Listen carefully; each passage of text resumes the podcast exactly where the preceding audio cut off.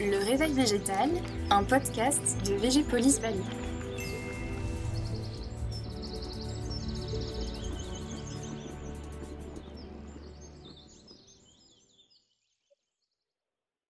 Bonjour à tous.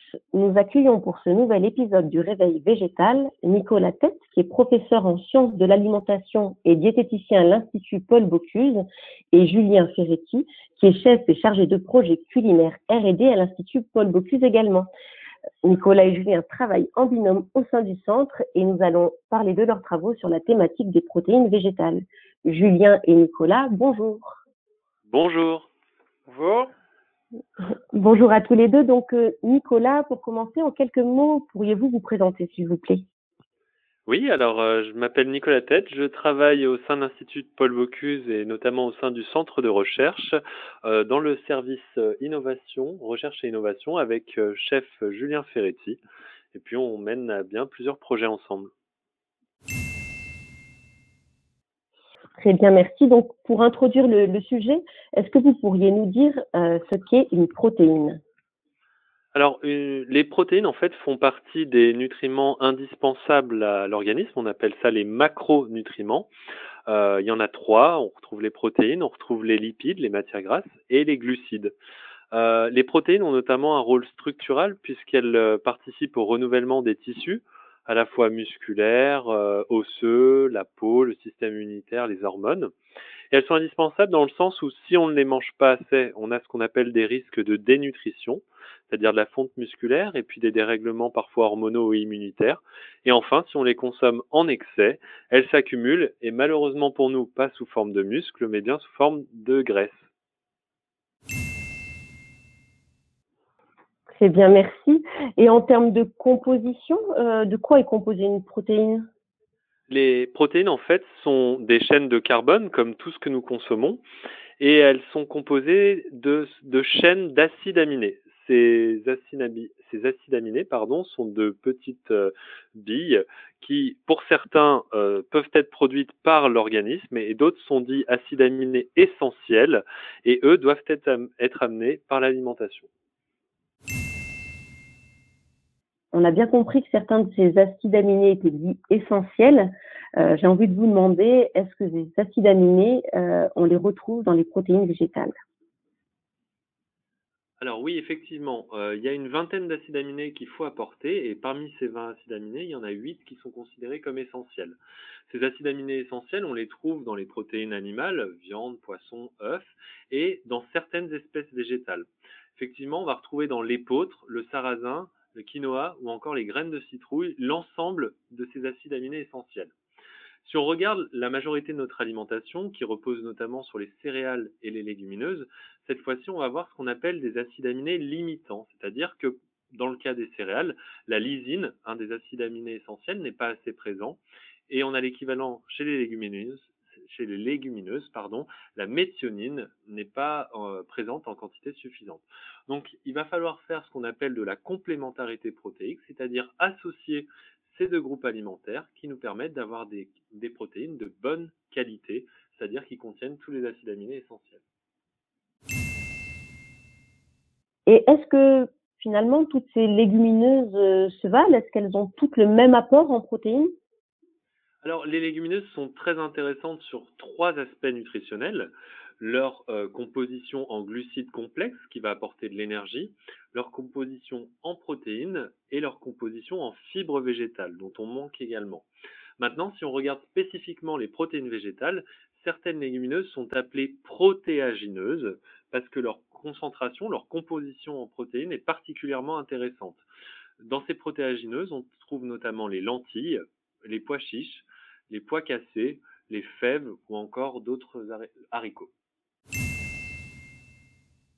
Très bien. Et, et donc euh, ces associations où on va rechercher cette complémentarité, est-ce qu'elles sont communes dans l'alimentation humaine? Est-ce que nous les consommons régulièrement? Alors, euh, est-ce qu'on les consomme régulièrement? Non. C'est pour ça que les pouvoirs publics ont, dans leurs nouvelles recommandations, euh, insisté sur le fait qu'il fallait au minimum consommer deux fois par semaine des légumineuses. Euh, les céréales, quant à elles, doivent être consommées quotidiennement. Euh, on les retrouve par contre, bien sûr, euh, dans l'histoire de, l'alimentation humaine, et notamment dans tout ce qui est plat végétarien. On retrouve cette association de groupes alimentaires céréales et légumineuses. Je pense notamment, euh, par exemple, en Amérique latine, au mélange riz-haricots rouges, ou en Amérique centrale, le maïs et également les haricots rouges. Encore, si vous allez plutôt sur l'Orient, la semoule de blé et le pois chiche. Enfin, en Inde également, tout ce qui va être riz et lentilles en association. Alors, ça me donne envie de, de rebondir sur les aspects euh, culinaires. On a le plaisir euh, d'accueillir également Julien. Euh, Julien, bonjour. Est-ce que vous pourriez vous présenter en quelques mots, s'il vous plaît?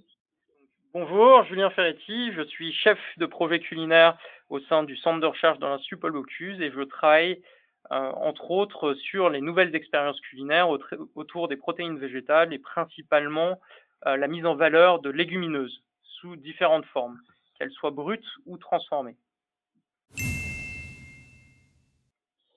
On a bien vu hein, que les céréales étaient consommées euh, quotidiennement euh, par chacun d'entre nous. En revanche, moins sur l'aspect euh, légumineuse. Alors, est-ce que vous pourriez nous donner quelques leviers pour consommer de façon plus importante ces légumineuses?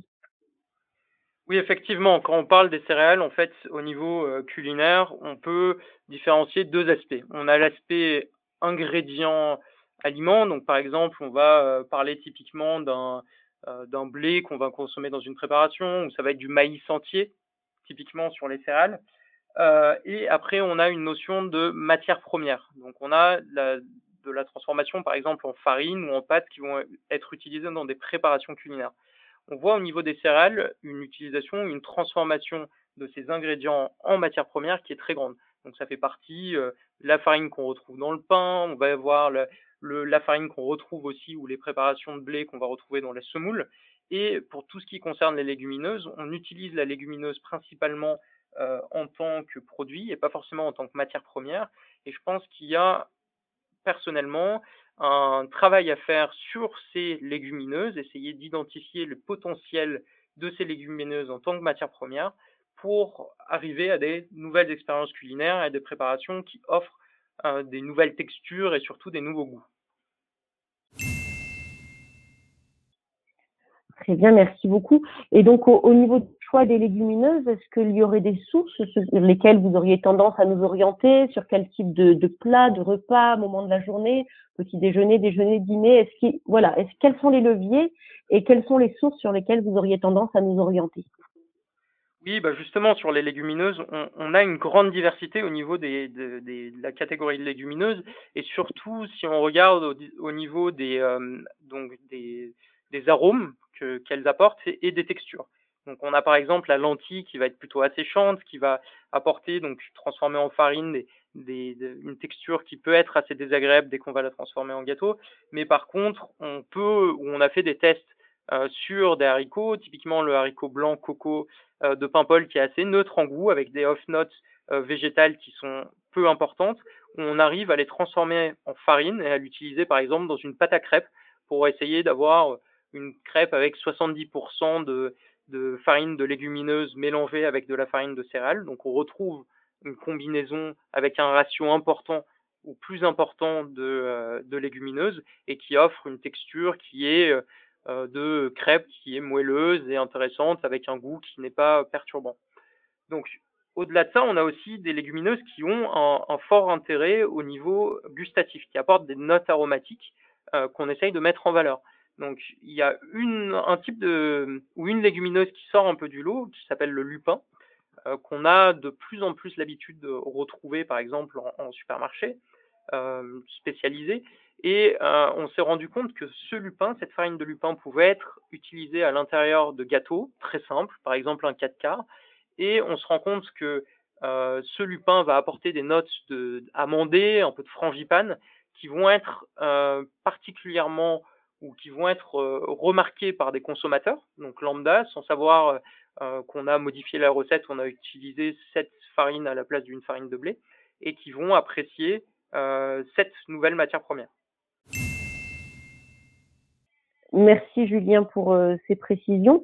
Et finalement, ces légumineuses, si je comprends bien, elles peuvent être consommées à la fois de façon sucrée et salée, ce qui change clairement nos habitudes. Bah oui, c'est ça qui est intéressant et c'est ça qu'on est en train d'identifier en, faisant euh, des recettes et en essayant de multiplier les, expériences. On se rend compte que en travaillant la légumineuse en tant que matière première, bah, en fait, elle, s'accorde euh, parce que certaines légumineuses sont assez neutres en goût et apportent des, textures crémeuses, onctueuses, euh, même légèrement grasses, qu'elles s'accordent aussi bien à un profil sucré qu'un profil salé. Donc en fait, ça nous permet aussi de se dire, bah, euh, la légumineuse euh, transformée en farine, par exemple, on peut la consommer du petit déjeuner jusqu'au dîner en passant par le goûter. Donc à des moments de consommation, on n'aurait pas forcément l'habitude d'avoir euh, une consommation de légumineuses. Eh ben, un grand merci à tous les deux. Merci pour ces éveils euh, en termes d'expérience culinaire que nous allons pouvoir faire euh, prochainement. Euh, nous espérons que vous avez apprécié ce podcast sur notre série Protéines végétales. Et nous serons heureux de vous retrouver la semaine prochaine dans le réveil végétal. On vous dit à la semaine prochaine. Merci à tous. Merci beaucoup. Merci, au revoir. C'était Le Réveil Végétal, un podcast produit et réalisé par Végépolis Valley. Rejoignez notre réseau et retrouvez les podcasts sur toutes les plateformes et sur notre site web Végépolis Valley.